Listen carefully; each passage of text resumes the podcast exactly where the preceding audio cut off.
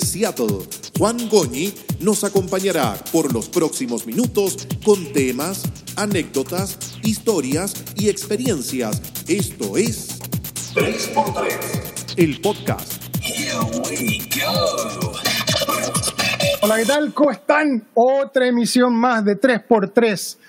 Acá en Seattle, pleno verano, mucho calor, lo estamos pasando increíble. Y hoy día les tenemos un invitado que tiene más historias que la Biblia. Lejos, lejos, lejos, lejos, el mejor invitado de todos los que he tenido hasta la fecha. Lejos, el mejor de todos. Tiene cada historia, ha hecho cada cosa increíble. Así que sé que lo vamos a pasar muy, muy bien en los próximos minutos junto a nuestro invitado que en el caso de hoy día se conecta del norte de Chile se trata ni más ni menos que don Javier Campillay. Antes de que traer a Javier a la pantalla, tenemos que, eh, tenemos que saludar a quienes nos ayudan a que esto salga al aire todos los días. Le mando un saludo cariñoso a Pablo Jase. No sé si estás en Puerto Rico todavía, o estás en Miami, o estás en Santiago. Te voy a buscar después. Eh, saludos, Pablo. Y quienes nos hacen posible, quienes nos ayudan todas las semanas. ¿Quiénes son? Eh, la gente de Soltexa, líderes en todo el tema de Internet, Gmail, G Suite, productividad en la nube, todo lo que tiene que ver con Google en Chile, soltexa.com. Ojo, son soltexa.com, no .cl. Soltexa.com son G Suite en Chile. La gente de carácter creativo, una agencia de publicidad focalizada en todo lo que tenga que ver eh, con tecnología digital, con diseño digital, con sitios web, con brochures, con animaciones, con logos corporativos, todo eso. Carácter creativo con K, caráctercreativo.com. Y finalmente, las mejores frutas y verduras. Y vamos a hablar con Javier justamente también del tema de las uvas. Javier Campillay, que nos va a decir en qué parte de Chile está en este momento, yo sé que no está en Santiago. Eh, el canasto amarillo, el mejor servicio hoy día disponible para todos quienes están semi encerrados o encerrados o por salir, pueden ordenar sus frutas y verduras y dentro del día le llegan directamente a su casa. Ellos son quienes nos apoyan todas las, las semanas, todos los programas, Soltexa, carácter creativo y el canasto amarillo. Sin más ruido, sin más introducción, el mejor invitado que he tenido hasta la fecha, el señor Javier Campillay. ¿En qué parte de Chile está Javier? Creo que la presentación es muy amplia, Juana, está demasiado, demasiado amorosa para mí. Estoy en este rato transmitiendo, estamos, sí, sí, sí, humildemente lo digo, Estamos transmitiendo de Alto del Carmen, tercera región de Chile, 600, 700 metros sobre el nivel del mar. La coordenada la tengo acá, en este rato. ¿Eso más o menos está cerca de, de dónde? Está Vallenar al interior, 50 kilómetros al interior de la localidad de la ciudad de Vallenar.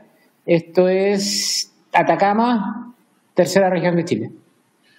Justo a 200 y ¿Cómo les ha tocado con el, con el, con el coronavirus y con la cuarentena?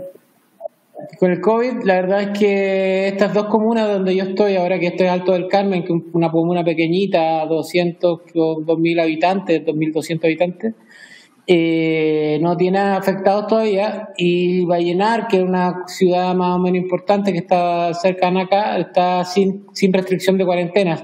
No así la cuarta región Serena, que está con restricción de cuarentena, y Copiapó, entonces estoy como al medio. No sé si me voy para el norte o para el sur, pero o para la playa yo creo que me conviene más porque no, no tengo restricción para allá, pero si voy a la izquierda, bajando Chile, tengo restricción en Serena. Si subo hacia el norte, donde me gusta, es Copiapó estamos más cerca que los otros invitados que normalmente están en Santiago.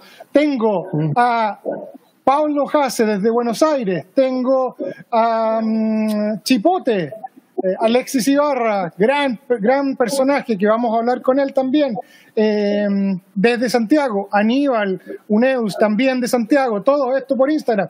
A todos los que nos están viendo en Instagram, conéctense a juangoni.tv y así van a poder verme a mí y ver la entrevista y van a poder ver y conocer a Javier también en tiempo real. ¿Quién es Javier Campillay? ¿Cómo hacemos esa introducción?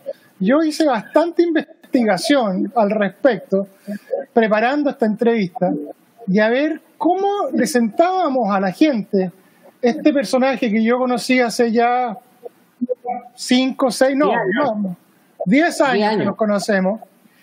Y mira, no tengo mejor definición que esta. ¿Quién es Javier Campillay? Mira, ahí está mi papá. Un fanático de los autos, fanático de la parte mecánica, fanática del rally. ¿Cuántos años lleváis manejando y compitiendo en rally?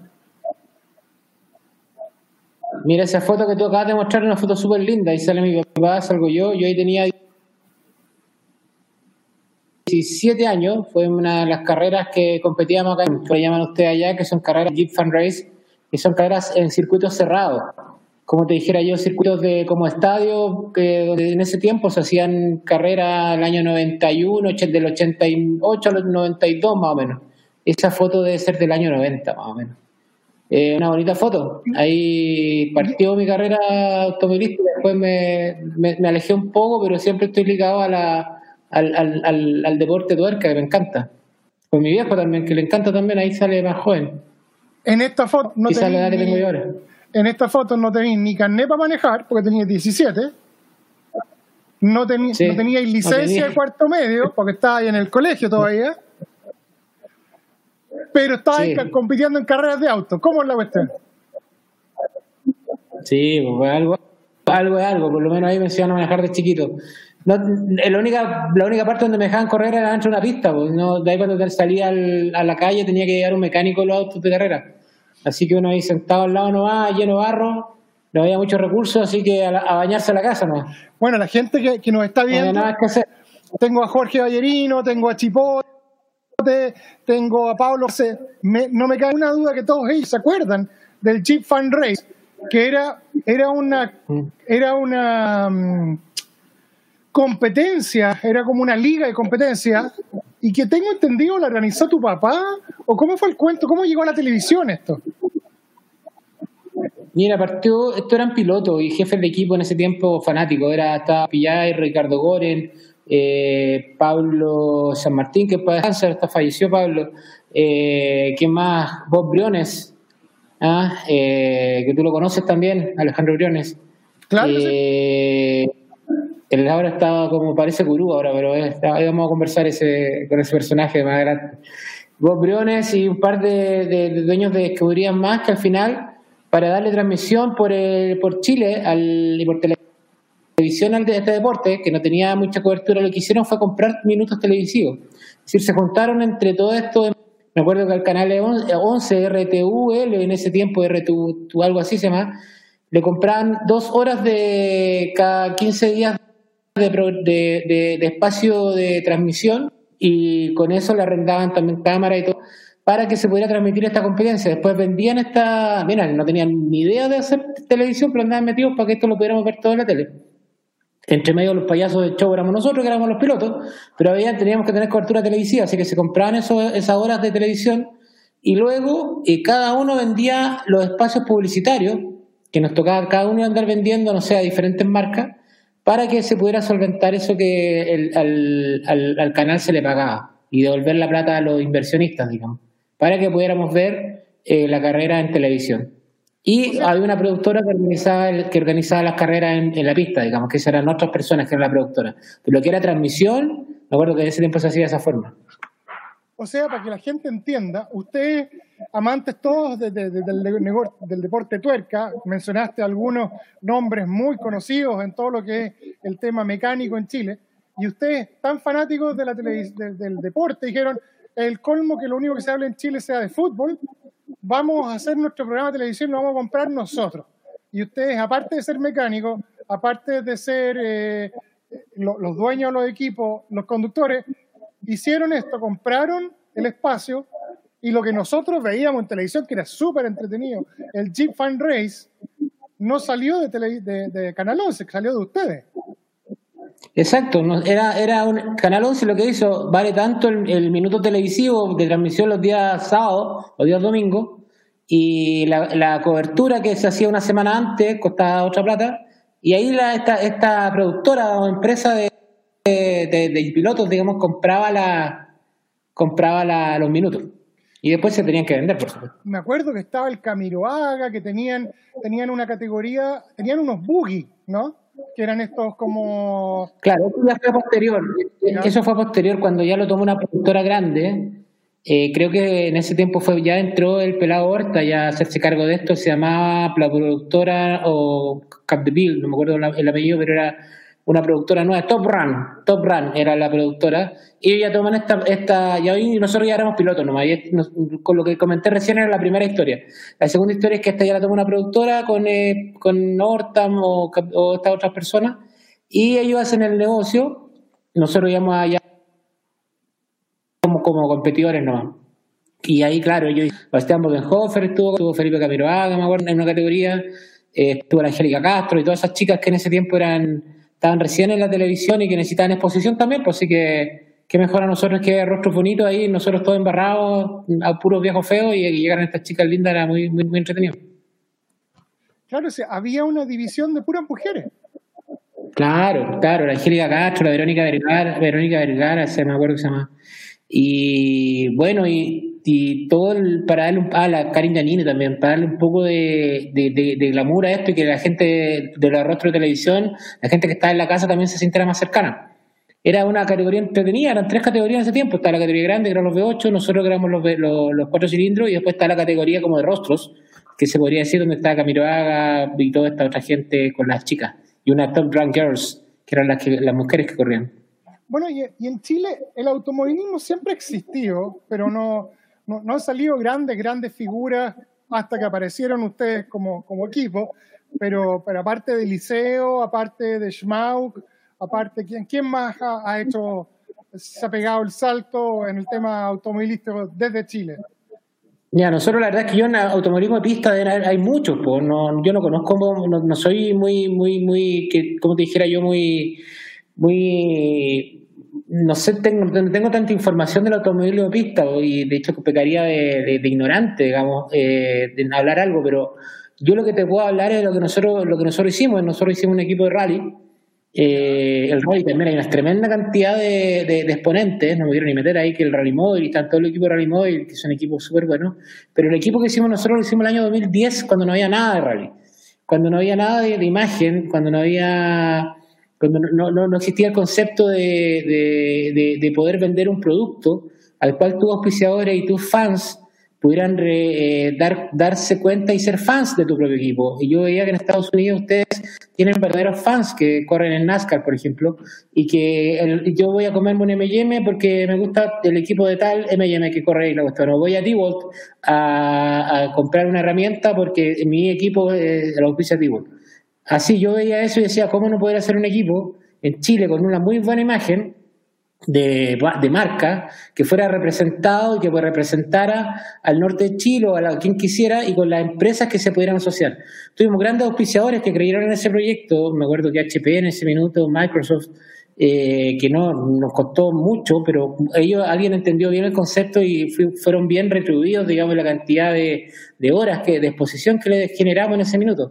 Entonces, era otro concepto, ya no era correr en auto, sino que era entender de horas de exposición, horas de exposición a los medios, qué significaban las redes sociales, que en el año 2010 no se sabía mucho, cuánto era lo que tenía que aparecer en tal parte, cuántos retweets habían que tener en Twitter, eh, bla, bla, bla, bla, cosas que no se entendían en ese tiempo, pero nosotros sí ya las sabíamos y así fue como se formó el Tamarugal XC. De esa base, no era solamente un equipo deportivo, eh, digamos, de carrera, era un equipo de marketing, en realidad, que era una plataforma de marketing que mostraba una verdadera plataforma de marketing potente, que el equipo de rally era una parte, una pata más del equipo, pero en realidad esa plataforma de marketing gigante. Vamos por partes. ¿Qué es Tamarugal? Bueno, Tamarugal era una empresa, pues ya no existe, una empresa de transporte líder en Chile, que era cercana, era de mi familia, digamos, era la empresa más grande de Chile de transporte en Sudamérica, de transporte de carga logística para en Sudamérica y en Chile. Ya. Y esa empresa nos dio el apoyo durante más o menos 10 años o 6 años, eh, dándonos la base para que nosotros pudiéramos partir este proyecto y nosotros poder dar una base para nosotros vender este, este equipo a los diferentes a los diferentes auspiciadores y, poder hacer un equipo profesional. ¿Y XC? Cross Country.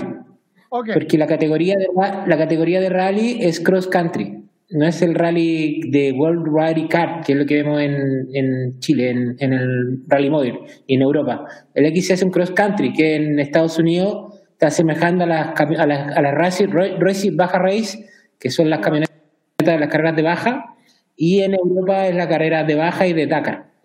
Ya, y el, el, el año 2010, tú decís, tenemos que hacer algo a lo grande. Parte 2. ¿Ah? Sí. El, año 2010, tú decís, tenemos, tenemos que hacer algo grande, algo con imagen, algo que se pueda vender, algo que cumpla, y nace el Tamarugal XC. ¿Y, qué disciplinas cubría el, el equipo Tamarugal? En un inicio era solamente autos y motos, que el, equipo fuera eh, para el, eh, preparado para pescar 2010. Se hizo específicamente, se hizo un, un negocio con Ford Racing en, en, Detroit, donde se llevó la primera camioneta Raptor a Chile, que fue preparada por el equipo Tamarugal con, con el apoyo de Ford Internacional, no por Chile, sino que Ford Internacional, y eh, la, la, moto con la que corrió Claudio Rodríguez fue una preparación en Chile con la gente de Bimota, eh, que hizo una Husqvarna, cuando Husqvarna recién estaba, estaba como una moto que era de calle, casi como una moto de enduro, se preparó una Husqvarna, la primera Husqvarna Dakar. Y los dos vehículos terminaron. ¿Mm? ¿Este era el Ford? ¿Perdón? No, esta es una, es una prototipo eh, baja que se hizo en el año siguiente, dos años después. Se, Dakar 2010 se corrió una Ford Raptor. Esa es una Honda, cuando tenía el oficio de Honda, se, llamaba Honda, pero en realidad es un prototipo americano con el que corrió, se corrió la temporada 2011 y 2012. Pero a ver, para la gente que, tú, tú eres bien caballero, y nosotros nos conocemos hartos hace harto tiempo, tú decís, bueno, se hizo. Esto lo hiciste tú, esta fue idea tuya, y tú empezaste a abrir puertas. La verdad es que yo tengo que, tenemos un equipo acá, un equipo. Yo, yo era el de la idea, si yo soy bien loco, ya me va la idea, se me ocurría y, y claro, tratábamos de, de, de, que fuera así. A mí me encanta esta cuestión, me encanta, me encanta diseñar, me encantan los colores, me encanta saber cómo. Es una, es una camioneta de baja que, que la hicimos nosotros en Los Ángeles. Eh, y que fue presentada con esa imagen, ¿cachai? Que era súper atractiva. Eh, agarraste un avión y, te fuiste a, a Los Ángeles, eh, te, fuiste a, O sea, tú fuiste a venderle esto a las grandes marcas de la nada.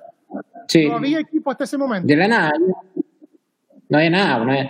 Lo único que me pescaron fueron los de Ford, me acuerdo, porque estaban lanzando la Ford Raptor en el mundo el año 2010-2011 y yo lo que fui, a, me contacté con el jefe de diseño de Ford por, por Facebook, no tenía nada que ver, me contestó y le dije que estaba interesado en conocer su, su proyecto y que si me permitía viajar a, a Detroit por una reunión. Me dijo, bueno, ven, si querís, estoy en la oficina de tal a tal hora y que al otro día tomé un avión y fui nomás. Pues. Mi inglés no era muy bueno y me pescó eh, y me mostró los prototipos y todo. Yo le dije que estoy interesado en correr esta camioneta en un Dakar. Ellos ni siquiera conocían lo que era un Dakar. Ellos, para ellos, las camionetas de carrera se corrían en Baja California, se corría desde Ensenada hasta Los Cabos. Y dije, no, los Dakar, esa carrera dura un día. Los Dakar duran 15 días, continuo. Entonces me miraban con ojos, me dijeron, estáis locos, no hay un vehículo que aguante 15 días. Bueno, esa es la idea. Ustedes preparan vehículos para que en América se el auto dure un día yo creo que preparemos un auto que dure 15 días corriendo a la misma exigencia. ¿Qué les parece el desafío? Claro, me mandaron la mierda, me dijeron no va, no, va a durar la camioneta porque dura la camioneta, no va a ser pelota. Entonces dije, bueno, hagamos una camioneta que dure 15, pues si están, están acostumbrados a que los autos duren un día corriendo en Baja California, yo lo que quiero hacer es una camioneta que dure 15 días corriendo un Dakar en Chile. ¿Qué les parece? Me compré una camioneta y me la traje, y la armé acá en Chile y les mandaba informes para allá hasta que me pescaron y me dijeron, sí, en realidad está es un vehículo súper robusto y ellos me mandaron, me empezaron a hacer ayuda de ingeniería. Que yo no tenía mucha ingeniería en Chile, entonces me mandaban algunos datos y muchos planos de ingeniería, de Ford y cuestiones ahí que eran bien buenos. Y ahí, hice la Raptor, pues, eso fue como, esa fue la historia, no fue más que eso. Eso es lo que está ahí, una Ford, es una FJ, una FJ Toyota, es que es un coequipo mío, de Mamoro. O sea, tú agarraste un día Facebook y te contactaste con un tipo, le dijiste quiero correr un rally que dura 15 días y el tipo dijo, ok, 15 días dura la preparación, no, 15 días dura el rally. Y te dijo, como no te ves le dijiste ya, yo soy choro, me la compré yo, la traje, la armaste tú y después se subieron al, al carro. No, me fui, no, no, yo me fui para allá, si la reunión fue allá en Detroit. Yo llegué, toqué, toqué toco la puerta y le digo, tal, tal y tal persona estará. Sí, está en su oficina, ok, me, me llamo tanto de Chile. El otro día que hablado, me dice, bueno, si hablamos en taller nomás por, por, por teléfono, sí, pero el avión no se muere nada porque me, me muero ocho horas. o sea, ya, ok, Bueno, yo, yo traté de hacer... Nosotros, con, con, con, gente que yo tenía en Chile, representábamos una marca. Yo llegué con mi cara de huevón, ahí estaba sentado ahí con una boleta.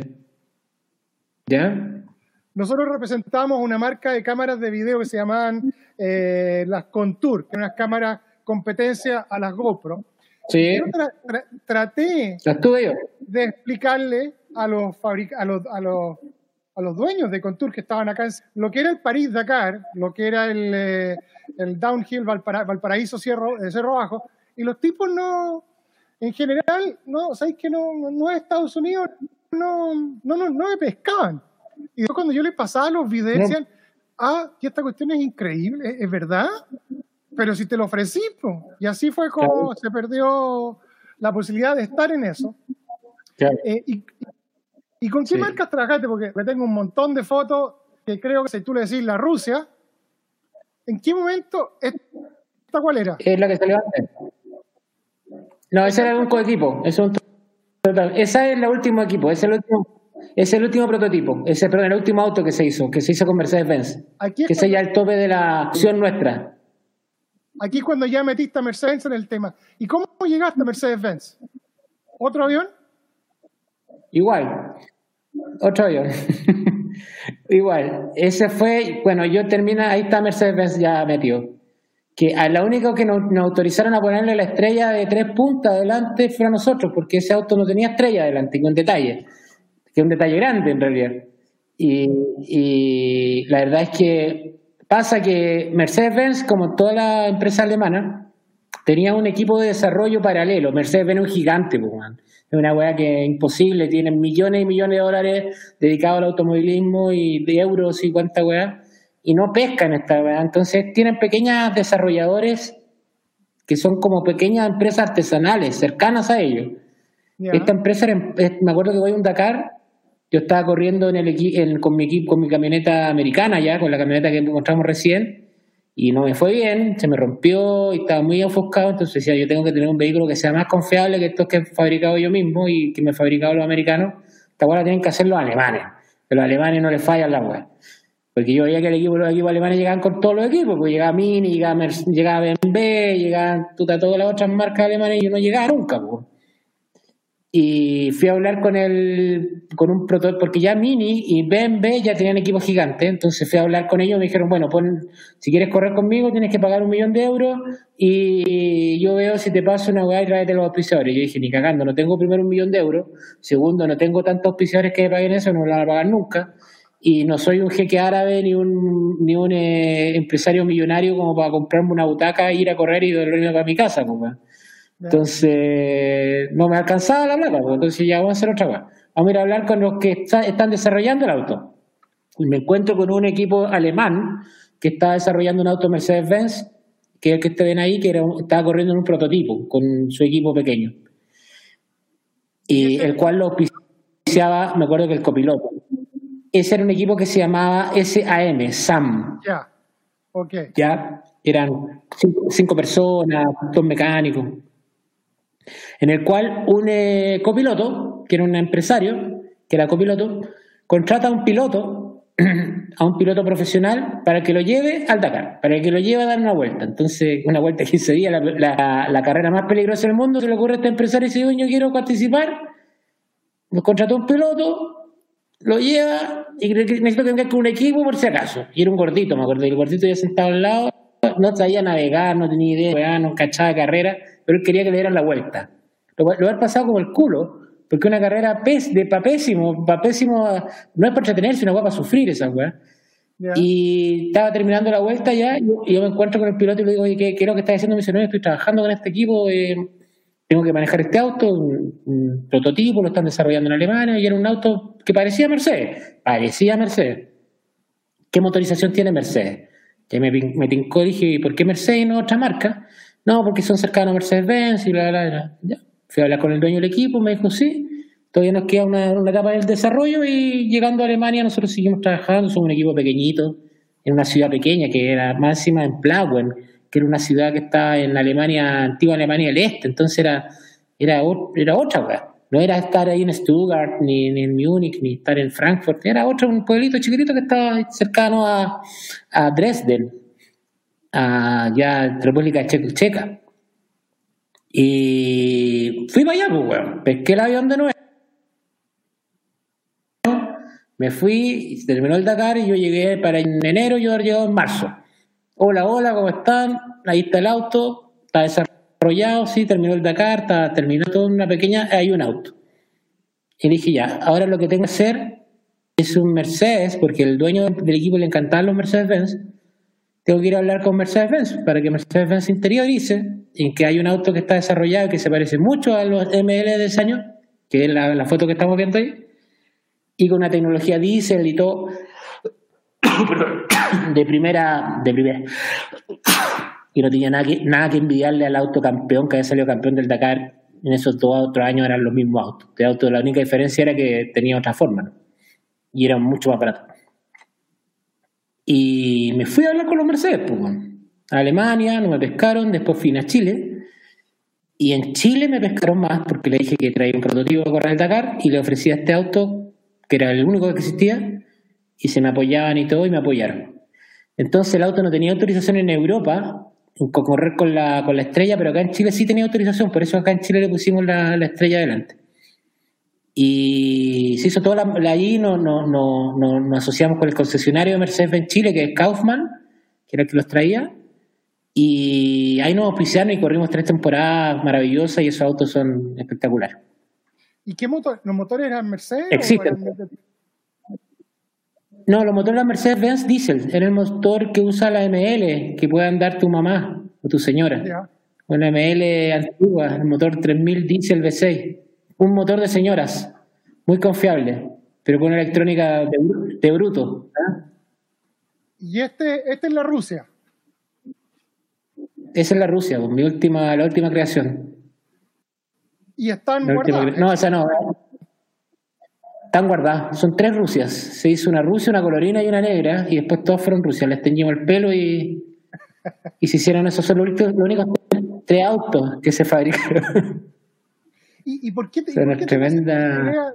Eh, pero, y esto tú lo hiciste no solamente para ti, sino que tú incluías más gente. O sea, si uno ve el equipo, hay gente que, que, hoy día son nombres, que son rostros. Eh, bueno, tuviste, bueno, ¿cuánto tuvimos? Tuviste a Casale, partió con ustedes, ha ganado varias veces el, Dakar. Eh, aquí tuviste una de las inauguraciones. ¿Quién más estuvo con ustedes? Sí, esa es la, ahí tiene esa inauguración, fue, eso es Mercedes. Eh, el primero que partió, que mi amigo personal Carlos Gadardo, que falleció, que fue el que trajo el Rally Cross Country a Chile. Eh, él era parte del equipo cuando estábamos con los prototipos americanos. Y no alcanzó él a tocar los prototipos europeos, que eran los que vimos recién. Él falleció antes. Y luego de eso, Chaleco López eh, estuvo en motos. Yo tenía un equipo, a paralelo al equipo de autos que estamos hablando ahora, había paralelo un equipo de motos que era un equipo de motos que estaba auspiciado por Honda en un inicio, Honda Racing, donde corría Claudio Rodríguez, Daniel Wett, los hermanos Proens, que era un equipo amateur que andaba dentro de los 10 primeros del mundo, entonces era tremendo. Los, equipos oficiales decían, ¿cómo estos huevones chilenos, con pocos recursos, llegan a estos lugares? Siendo que son 200 motos las que corren, estos cabros se esforzaban y sacan la mierda, y corrían. Entonces yo dije, no, estamos puro jugando. Hay que conseguir más auspicios para las motos y que las motos tengan su kinesiólogo su, o un sueldo estos pilotos profesionales para que puedan entrenar todo el año y no se dediquen solamente a labores o de estudio o de, no sé, lo que tengan que hacer para que ellos puedan dedicarse a la labor deportiva durante un año. Entonces logramos que les pagaran un sueldo que no era mucho para que ellos puedan entrenar y todos los equipos de motociclismo, los equipos de casco, botas, staff, eh, fueran gratis, pues, para que nadie se pudiera comprar eso. Y eso era lo que ponía el equipo, ¿te fijas? Pero para eso había que hacer una pega, pues había que llamar al buen del casco, el que tenía el equipo de las botas, el que tenía el que vendía neumáticos, al que... Por eso digo que no era solamente yo. Hay un equipo de atrás de unas muchachas muy estupendas y que se dedicaban a convencer a todos estos posibles auspiciadores para que creyeran en el proyecto. ¿Te fijas? O sea... A mí se me ocurrió la idea nomás. El, el eterno, el eterno tango, y que, y que, y que es verdad, o sea... No yo no lo pongo en duda, de todos los deportistas chilenos es que no haya que, que, que la, empresa privada no participa, que el gobierno no apoya. Tú dijiste, como dicen los gringos, BS, y te dedicaste durante cuánto tiempo? A, esto es como, en realidad, en una empresa ¿Cuánto tiempo te dedicaste a esto? Yo me dediqué por lo menos seis años a hacer esta empresa de marketing. Porque es una empresa de marketing tremenda. Si lo que era mi, lo que era mi equipo una plataforma, si yo podría haber vendido esta weá porque anduvieron, eh, eh, auspiciamos que se tiraban en downhill, eh, auspiciamos unos muchachos que eran recién estaban en el snowboard y que ahora deben estar ser figuras y andaban todos vestidos de amarillo porque el color amarillo era el color que identificaba a la empresa base, que era la empresa transporte. Entonces después salió un eslogan que era las Yellow Jackets, que era la chaqueta amarilla, y cuando corríamos en el norte, que se corría desde el Dakar pasado por el norte, había mucha gente con colores amarillos en la carretera, que no, tú no te imaginás, y bandera chilena y todos con sus poleras amarillas, y te digo que yo no vendí ninguna polera.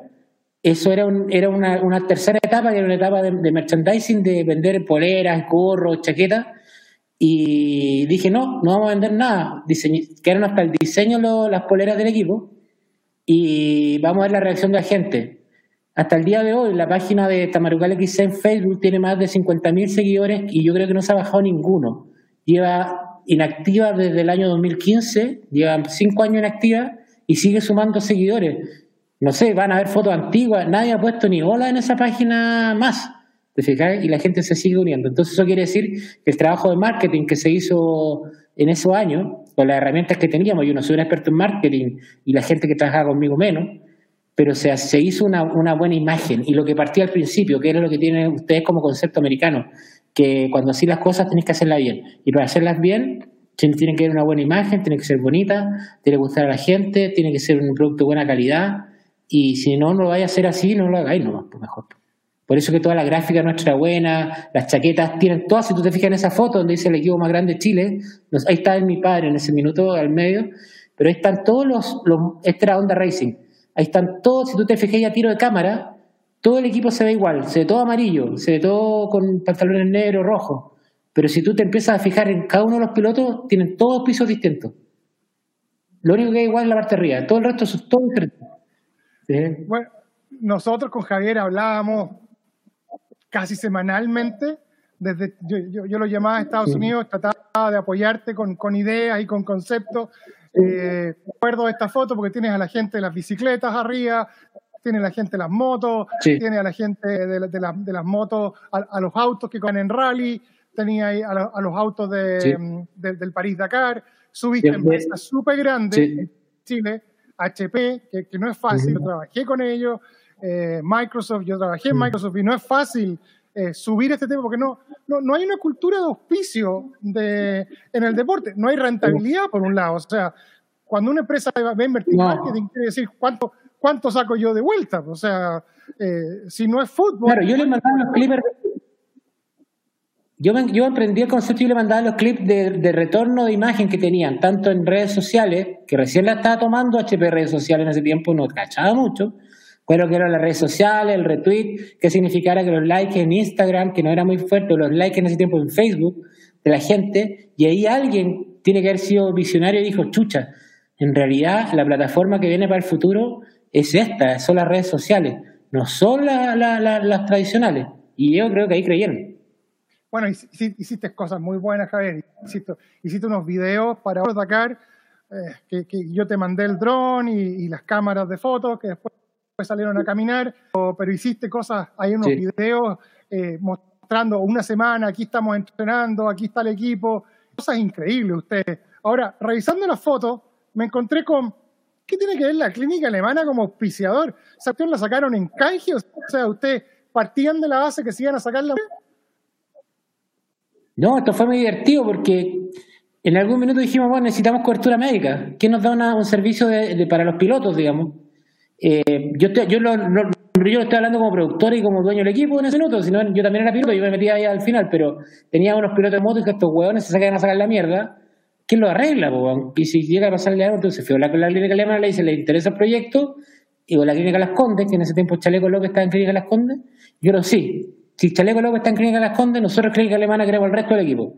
Y ellos mandaron a dos médicos a darse la vuelta al Dakar. Imagínate lo que es eso, a un kinesiólogo y a un, y doctor, weón. Entonces íbamos con dos viejos a darse una, a recagado de calor en un vehículo preparado para la clínica alemana y nosotros terminábamos cada carrera y ellos nos hacían la revisión médica como una clínica en nuestro propio campamento. Imagínate ser un lujo, pues, Era un lujo estar en medio de la nada y tener un, medical center exclusivo donde te pudieran revisar qué te pasaba. La raja, pues, Pero a ver, a la gente que no entiende ¿ya? y la gente que no sabe, ¿cómo es un día en el Dakar, el que se corrió muchos años en Chile, ya creo que volvió a África, si no, si no me equivoco, ya, no se corre más en, en, América.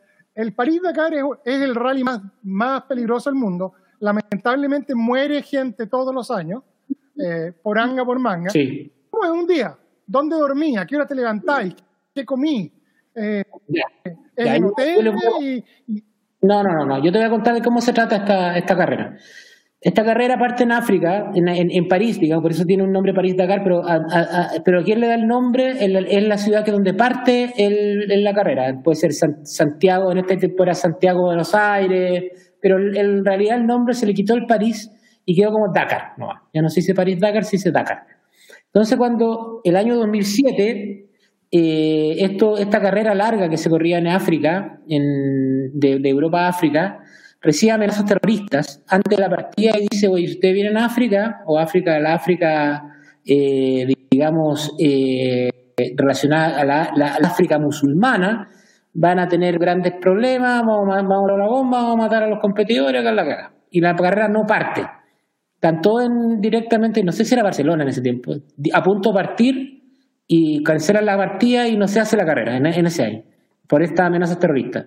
La organización, que es ASO, que es una organización francesa, lo mismo que hace en la vuelta del Tour de France, eh, dice, busca, empieza a buscar locaciones donde poder correr la carrera, porque había que correr en alguna parte, África era peligroso, Estados Unidos no daba la, no, la, el, no tenía tanto desierto, sino que el mexicano tenía mucho desierto, pero Estados Unidos tú sabes que tiene Mojave, tiene otras cosas, pero tampoco estaba muy, muy, muy, no tenía muchos, muchos adeptos a esta carrera, esta es una carrera europea. Entonces dicen, ¿dónde más? En Moscú, ir a correr arriba, Gobi, para llegar a China, había problema en China, había problema en, también en Rusia, y esto se le ocurre a alguien por ahí, levanta la mano, que fue Carlos Gabardo, alguien le ha dicho, oye, había un chileno que decía que en Chile y en Argentina y en Perú hay desierto. Vamos a mirar. Venían los franceses y se encontraron con una agua espectacular, pues. Tenían el desierto de Atacama, el desierto Mario del mundo para ellos, que va desde acá de donde estoy yo ahora hasta Antofagasta, hasta Iquique, con más de mil kilómetros de desierto, con una estructura de seguridad muy buena. ¿Qué significa eso? Que un país tranquilo, que tenía todas las estructuras gubernamentales funcionando, carabineros, eh, tenían, tenemos hoteles. Chile es un país largo que tiene una sola carretera, entonces no es fácil, tiene toda la estructura asociada a esta columna vertebral que es la carretera 5 Norte, donde tenemos las ciudades al largo, entonces era fácil para ellos desplazarse y generar una logística para poder mover esta carrera. Que es diferente estar perdido en medio de África, acá tienes todo, funcionan los hoteles, hay luz, hay internet, hay teléfono, hay de todo. Y por otro lado, Argentina tiene una tremenda... ¿Mm? ¿Cuántas personas participan en la carrera? ¿Cuántos seres humanos? No tengo la menor idea, pero por lo menos mil personas que se mueven, por lo menos. Es un circo gigante. Y de todo el mundo. y entonces cuando llega, entonces juntan Argentina con Chile y dice acá tenemos la carrera. Porque Argentina lo que tenía era la fanaticada. Argentina son, el pueblo argentino es tremendamente fanático del automovilismo. Exacto. Entonces entran a la a Argentina y fue un espectáculo. Argentina también tiene desiertos en el norte y en el sur de Argentina hay desiertos. Y además tiene lo que decía yo, tiene estructura, tiene una ciudad maravillosa que es Buenos Aires, donde es como terminar en una ciudad europea de, mejor, de la mejor punta y terminar una carrera ahí, ¿cachai? Es muy glamorosa, muy europea en ese sentido los franceses. Decían, no, vamos a terminar acá en la raja, vamos a terminar en París. Y allá terminábamos las carreras, en, en Buenos Aires. Los que alcanzábamos a terminar. Y acá en Chile nos daban la torta. Acá en Chile estaba la pega, acá se hacía la pega, acá está el desierto, hay que el desierto de Atacama, que correrlo era, es muy difícil muy, muy difícil. Los competidores europeos me decían, este es desierto más duro que África, más duro que Arabia Saudita, más duro que todo lo que hemos visto. Y vivieron acá el desierto atacameño. ¿Aló?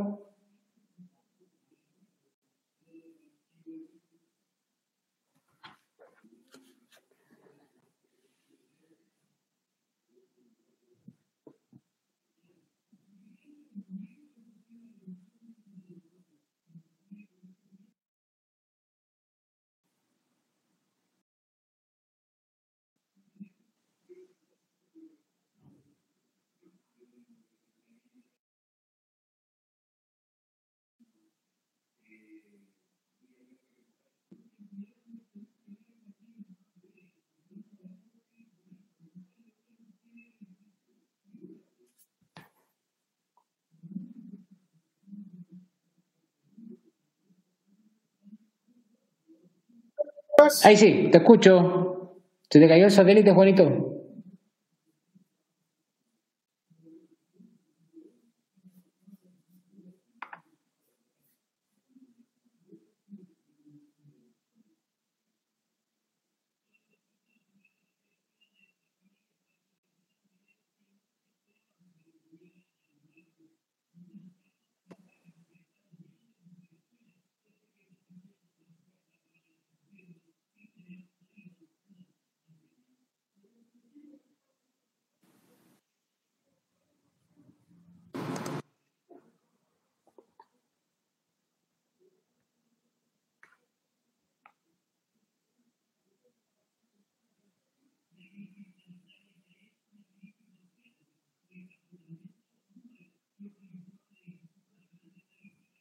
Dime si me escuchas.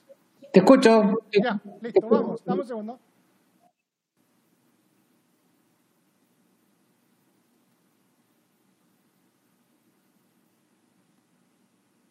Y bueno, estamos de vuelta con Javier, tuvimos un pequeño problema técnico. Javier nos está contando de que el París-Dakar, llegamos a Buenos Aires, Buenos Aires es el París de América Latina, y nos estabas contando la importancia de Buenos Aires y de la fanática argentina.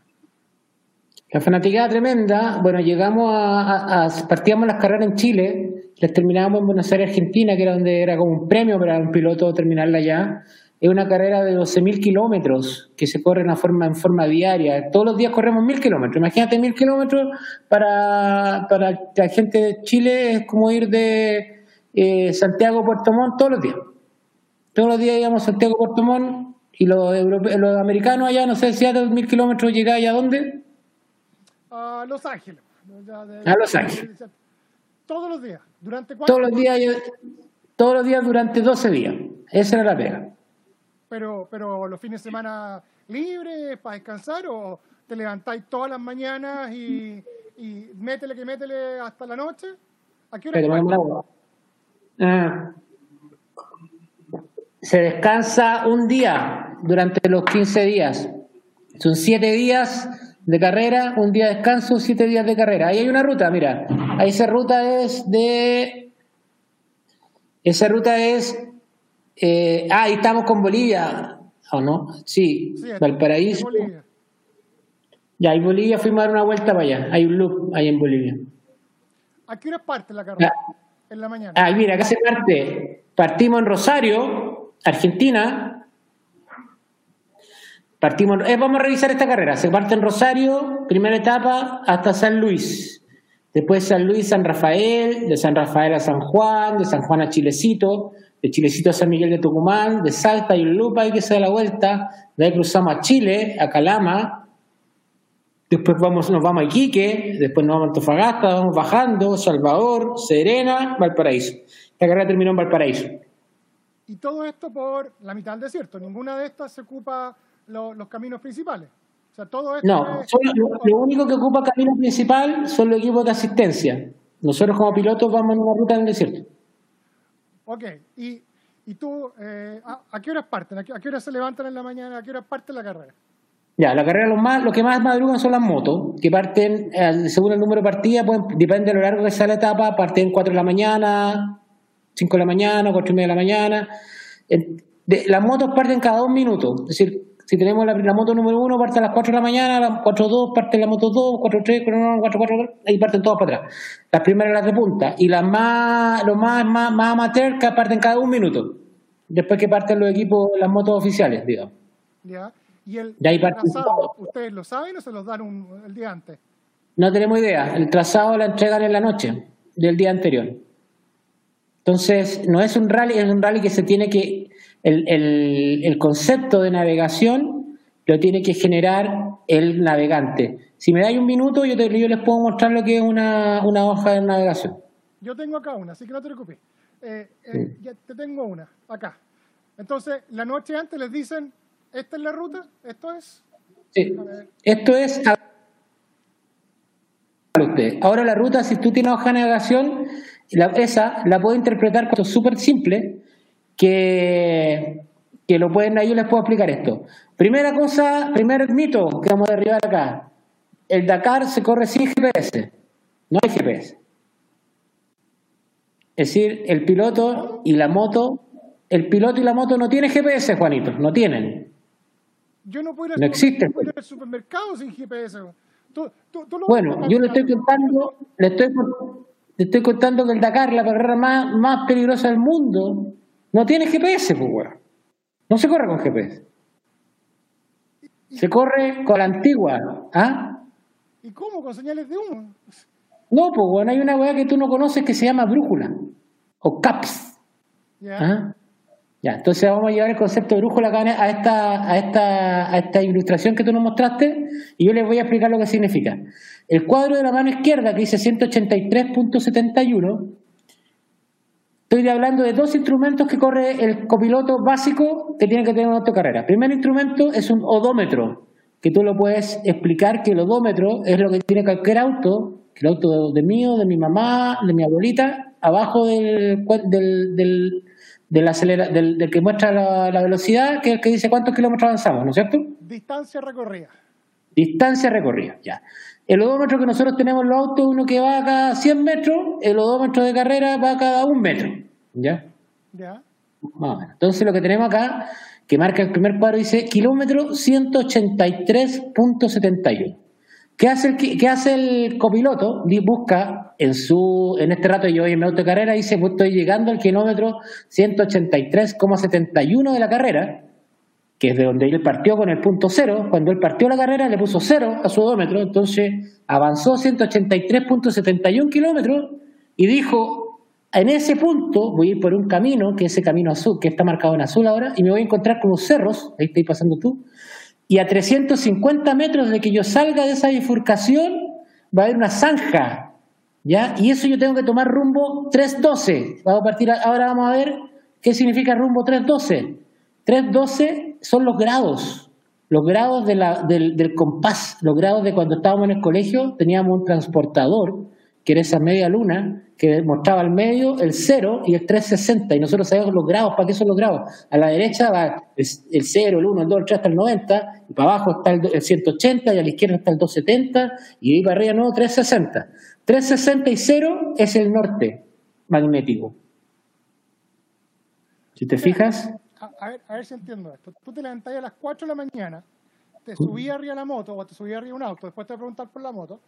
La noche anterior te dijeron, pero no tenía, o sea, no podís digerir la cantidad de información y vas a, no sé, 140, 160 kilómetros por hora manejando por un camino de tierra y el copiloto te dice ya, en 5 kilómetros más en 4 kilómetros más tenéis que doblar a la derecha en 312 grados.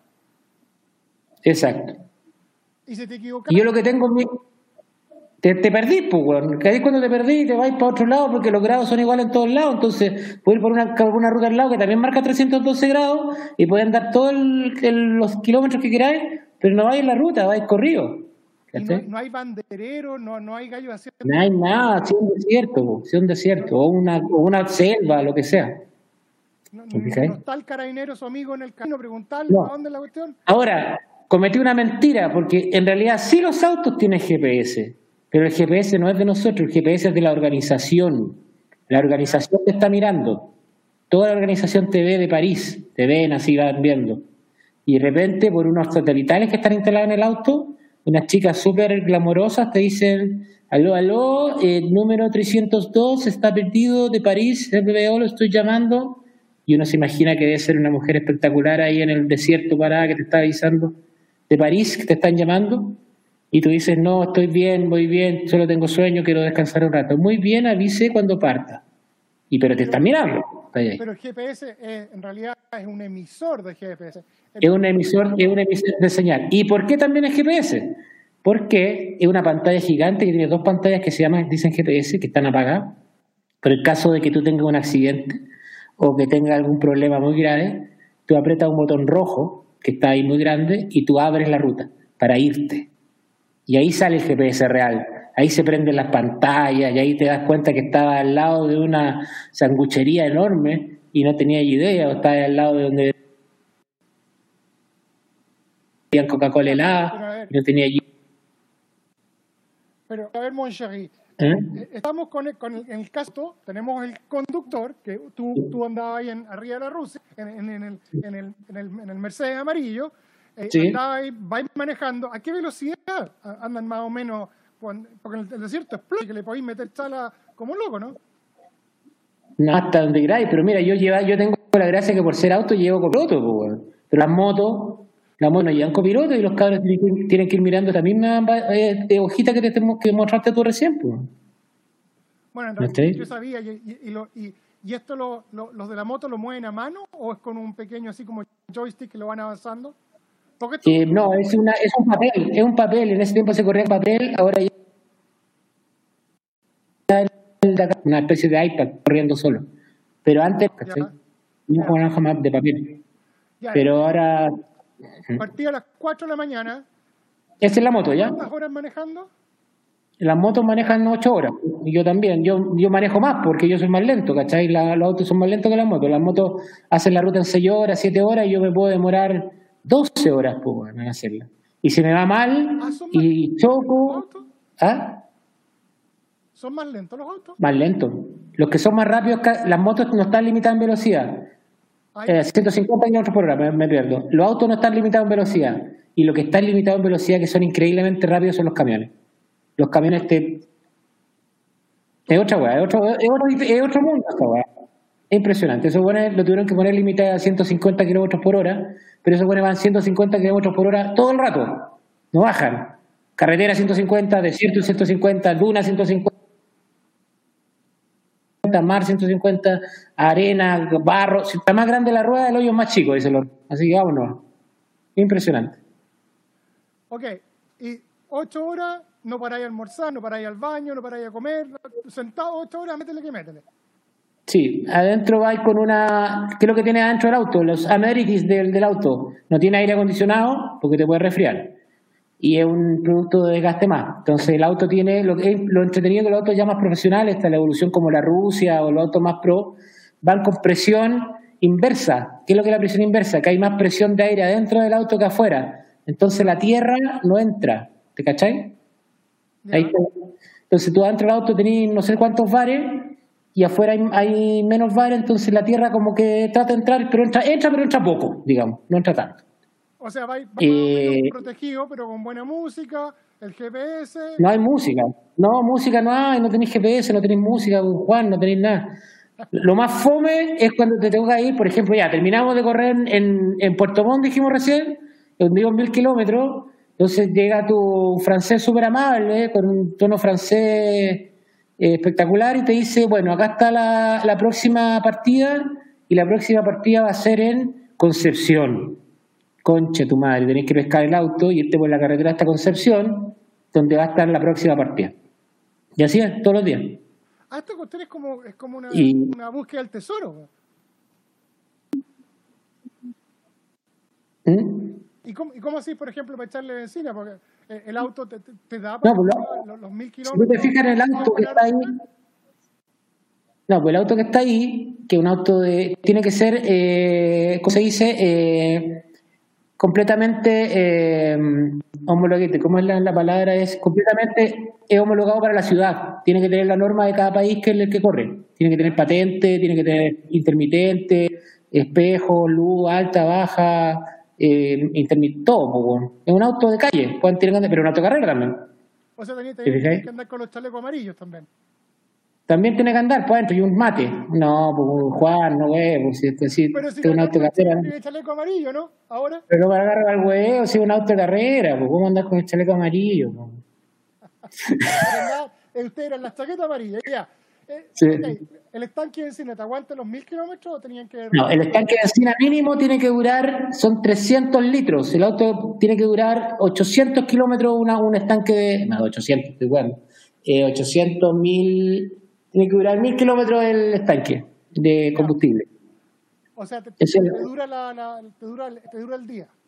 Te dura el stage, sí, te dura el stage. En el caso de que te puede durar un poquito, entonces cuando ya hay muy lleno, el jefe de equipo calcula, y dice, ya esta etapa va a ser de 600 kilómetros, entonces no le vamos a echar todo el diésel, vamos a usar menos para que vaya más liviano. A tu riesgo, pues, porque si te, echa poco y vos vais como, como, como enajenado, vais llegando al final y se acaba la hueva y ¿qué vaya a hacer? Te perdí la, la vida y te caes botado nomás. Pues. Entonces uno siempre pide, por favor, écheme un poquito más. Pero no, no podéis llamar así al, Automóvil Club que te deben echar benzina o, están limitados a, a, una llena de estanque? Una llena de estanque hasta entre etapas. Y después cuando tú sales a la carrera, a la carretera, que ya ahí te transformas en un civil cualquiera, a que tienes que manejar las normas de velocidad que dice el, si el auto dice limita 100 kilómetros por hora, tienes que ir a 100 kilómetros por hora. Si la, si la carretera limita 80, tienes que ir a 80.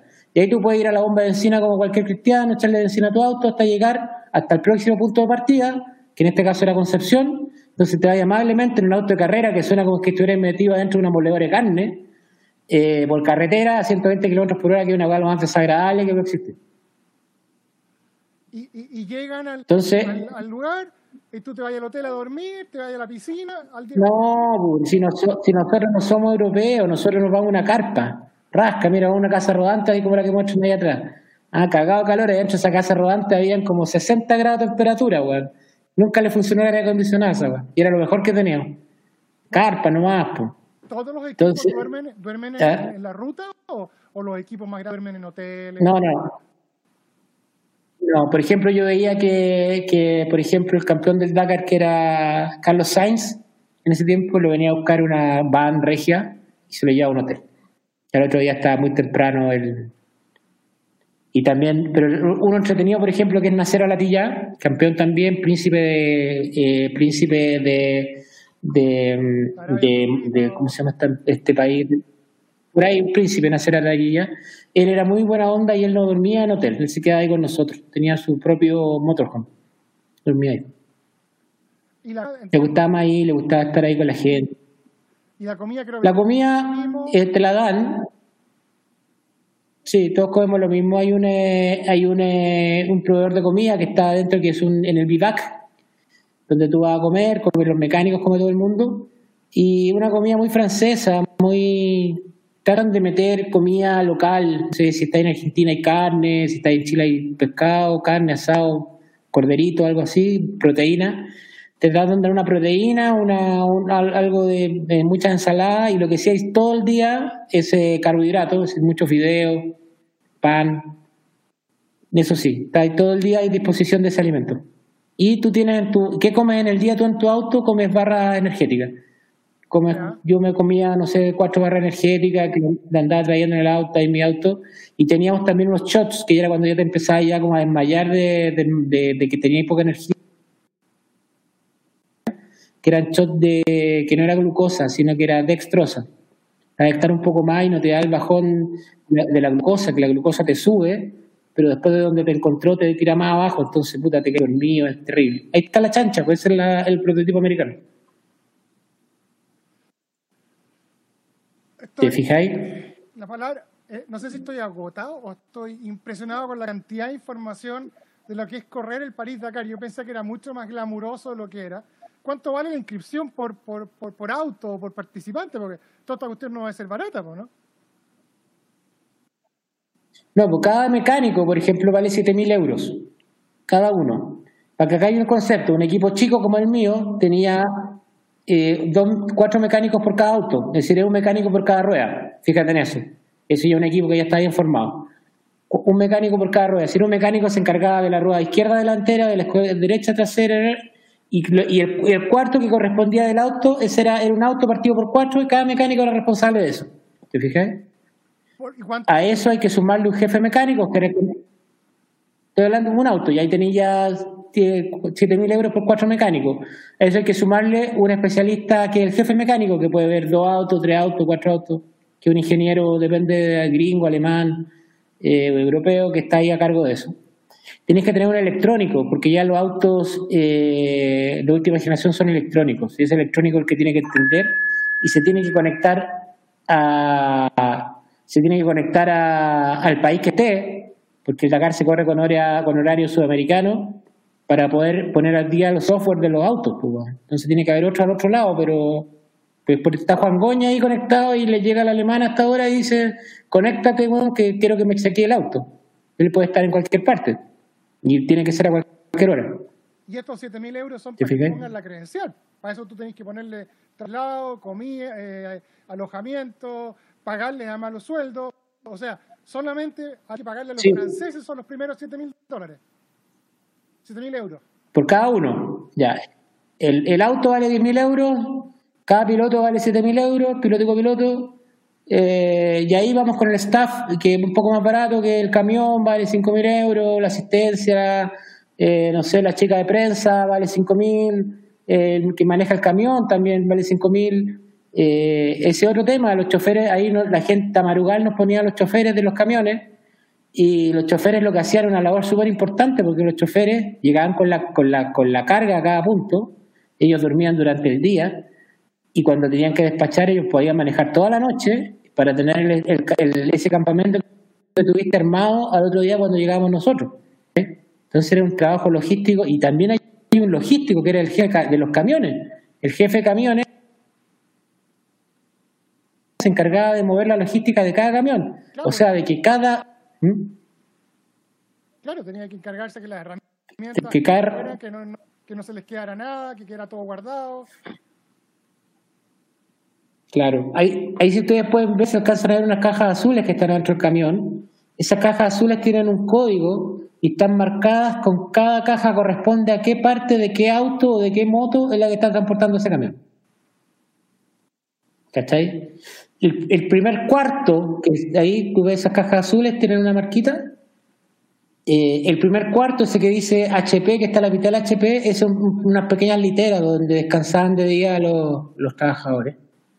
Y arriba, ese tubo amarillo que tú ves arriba, ese tubo amarillo lo que tiene es agua de emergencia para tomar. Ese agua. ¿Cachai? Caso que se acabe el agua y hay agua para ducharse. Eh, esa, arriba están, están los neumáticos y este, que este campamento lo lleva este camión, ¿cachai? Lleva todo, lleva los mecánicos, la carpa, las motos, y van ahí, dos choferes de camión van manejando. Y uno duerme un rato, duerme el otro y todo. Tremenda pega, Durante 10 años. Durante 10 años. 10 años más o menos. Sí. Uf. Sí. Uf. Y todo parte porque a mí el año 2009 me invitan a correr una carrera de copiloto, weón. Nada que ver, weón. ¿Y te, ¿Y te, invitan a correr a dónde? ¿Al, al, al CAR? Me, me, invitan a correr un Dakar. Había un copiloto que se bajó y ya me, llama mi amigo Juan, eh, eh, perdón, eh, Alejandro Briones, que es amigo tuyo también, que está casado ahora con una amiga tuya, con la. ¿Cómo se llama la, esta chica? La. Ah, ahí me voy a acordar el nombre. Y me dice, oye, no, tengo copiloto, ¿por qué no, no, no, no, me navegáis tú? Hay que pagar tanta plata para que me, alcance la plata para correr el Dakar. Ya, pues me, dije, me subió a la weá, no tenía idea de navegar, no sabía, aprendí a navegar en el avión, weón, para allá leyendo la hoja de ruta. Y me subo con Alejandro Briones, que no es muy agradable, digamos que es muy buen amigo mío, pero muy pesado. Y me retó y me, me enseñó a navegar en dos horas. Amor duro. no, weón, que es muy pesado. Además, él tiene el problema que odia a las personas, odia a la gente.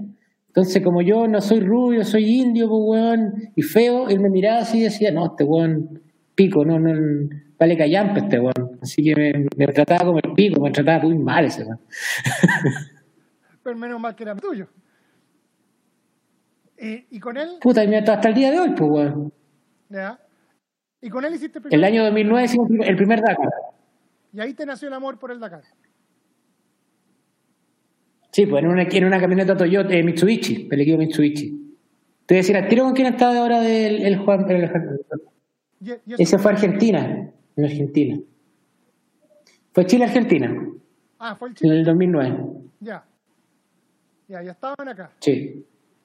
Estamos hablando con Javier Campillay en el norte de Chile eh, soy Juan Goñi desde la ciudad de Seattle. Estamos revisando, eh, conociendo y entendiendo un poco más de esta locura que es correr el París-Dakar, que ya eh, la, visión la visión 2020 se corrió ya, ¿o no, Javier? ¿Dónde se corrió? Se corrió en enero. Se corrió en enero. ¿Ya? ¿Y se fue a dónde? Aquí eso fue eso fue Arabia Saudita. Arabia Saudita. ¿Y el 21 se suspendió ya o todavía no? El 21 está, el 21 está, todavía no está suspendido, pero se dice que se va a correr en eh, también en Arabia, Saudita. Ya, porque con, todo el tema del coronavirus se, está, se están suspendiendo todas las actividades, todos los maratones, todas las grandes carreras. Recién nos sonó el pito, se nos acabó el tiempo muy pronto me va a cortar YouTube porque tiene, no Instagram porque tiene un, tope de horario. Quiero agradecerte enormemente por el tiempo que nos has dedicado, Javier. Yo sé que la gente que va a ver este programa le va a encantar los pormenores y los detalles de, qué es lo que es la logística, eh, lo complicado que es, la cantidad de, detalles y lo más importante, el enorme esfuerzo que tú, tu familia, tus cercanos, eh, y la gente amante del deporte que hicieron para que esta, esta, em, este proyecto de Tamarugal XC fuera una, una realidad. Y yo que, algo estuve involucrado con usted, siempre quise compartirlo con la gente porque realmente hicieron las cosas muy bien, hicieron las cosas como se debe hacer y ojalá Chile tuviese más emprendedores, empresarios, gerentes, no sé qué, qué nombre ponerte, eh, gallos con iniciativa. No, oye, pero Juan, Juan, te, faltó una cosa, Juan, faltó un detalle que es sabroso. Cuenta. Cuando el año del Dakar 2015 entra un piloto nuevo y le faltaba el casco y no teníamos quien comprarle el casco. ¿Quién, quién, quién mandó el casco, weón?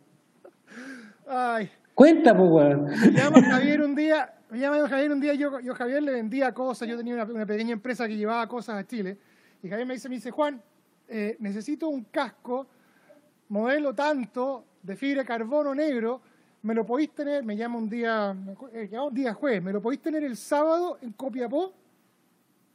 Yo a Javier le decía que sí a todo. No me preguntó cuánto sale, me dijo, Juan, ¿lo podéis tener? Yo le dije que sí, pues. No, a Javier no le voy a decir que no. Ya, pues me cuenta, me dice, dime cuánto sale, hablamos. Listo, chao, chao, chao, chao. En esa época este gallo andaba como el Concorde, a 150 mil kilómetros por hora. Yo voy acá en Estados Unidos, para la gente que no, que, no, que no sabe, ya no existen las tiendas donde uno va y compra las cosas. Voy a un local que yo conocía que eran especialistas en, eh, en, partes y piezas de, para autos de carrera, de carrera de verdad. Y le digo, mira, necesito comprar este casco. Ah, sí, claro, no hay problema, te lo tengo en 10 días. No, no, no, viejo, lo necesito mañana, porque lo tengo que mandar a Chile. El gallo ya me conocía, ya habíamos hecho una cosa, me dice, ah, ah, espérate, agarra el teléfono, llama a la fábrica, al distribuidor, porque creo que este era un casco europeo, eh, y me dice, oye, necesito dos... Era italiano. necesito dos de estos cascos, sí, los tenía en negro, fibra de carbón, sí, los tengo, ya. Eh, Juan, me lo tenéis que pagar el tiro. Javier, sale tanto, ya, me lo va a pagar en Santiago, listo, ya acá está mi tarjeta de crédito, no hay cupo, ya aquí está la otra tarjeta de crédito, ya, eh, los van a pasar a buscar de DHL en cuatro horas más. Cuento corto, esto fue un día jueves, el viernes en la mañana pasaron a buscar los, cascos, eh, yo estoy en Seattle, los cascos estaban en Houston, en Houston los subieron en un avión, llegaron el sábado en la mañana a Santiago, el sábado a las nueve de la mañana los estaban sacando por aduana, y el, a mediodía había una persona en la empresa Javier, en el centro de Santiago, que recibió los cascos y se fue manejando hasta Antofagasta, creo, para que llegaran los cascos que llegaron un par de horas antes de subir en el auto con tu papá. Sí, ese un casco era que se había roto, un casco de carrera, y el otro casco era un casco que necesitábamos para mí también, que estaba con, que también habían dos cascos de, son súper delicados y súper, eh, no vamos a decir cuánto valen, pero es súper específico. Entonces, si el casco, sin esos cascos no podríamos haber corrido porque todo, todo el auto está adaptado para conectar ese casco. Yo no podía poner un casco de otra marca porque todos los enchufes y todas las comunicaciones y todos los sistemas de supervivencia, de agua, alimentación y todo, eran para ese casco. Entonces, puta, ¿de dónde iba a sacar un casco? Pues así que me acordé Juanito y dije ya. Así que espectacular en la labor de aquí de mi amigo que nos salvó. En tres días se lo hizo lo imposible. Ese era el detalle sabroso. Gracias, Javier. Fue un gusto haberte ayudado. Me, mandaste la foto porque además uno de esos cascos era para tu papá y tú querías que, que tu papá corriera un, un, Dakar. Y me mandaste la foto de tu papá con el con el, buzo y con el que era muy bonito, era un casco negro que tiene un, un micrófono en la parte de adelante, son cascos abiertos, no son cascos cerrados, no es como un casco de moto, eh, que yo ni siquiera lo alcancé a ver, si eso fue lo más increíble, a mí que me gusta la tecnología, me habría encantado verlo, tocarlo, ni, supe, ni supe, pero así son las cosas. y que, de, ahí que somos, tenemos una relación con Javier enormemente, te felicito por lo que hiciste, por lo que hay hecho por el deporte chileno, por lo que, he hecho, por cómo, sin lugar a dudas, el éxito de Casales, el éxito de muchos, ha sido gracias a la visión y las ganas de cosas bien de gente como tú. Y por eso te quise invitar al programa de hoy. Gracias, Juanito. Muchas gracias. Y gracias por la invitación. Me encantó conversar, me encanta hablar yo no tengo, ya, ya mi Instagram es privado, pero pueden meterse al Facebook del equipo y ahí siempre estoy yo, no estoy respondiendo nada del 2015, pero si ya empezamos a activar la red, en una de esas hacemos un equipo de nuevo. ¿Qué vos sabés tú? ¿Ah? Y esta ha sido una nueva versión de 3x3, el podcast Agradecemos a nuestros auspiciadores y los invitamos a que se conecten con ellos siguiendo los links que están en la descripción de este audio. Soy Jorge Aedo y a nombre de Juan Goñi y todo el equipo de 3x3 les damos las gracias por acompañarnos en el día de hoy y los invitamos a escucharnos en un nuevo podcast.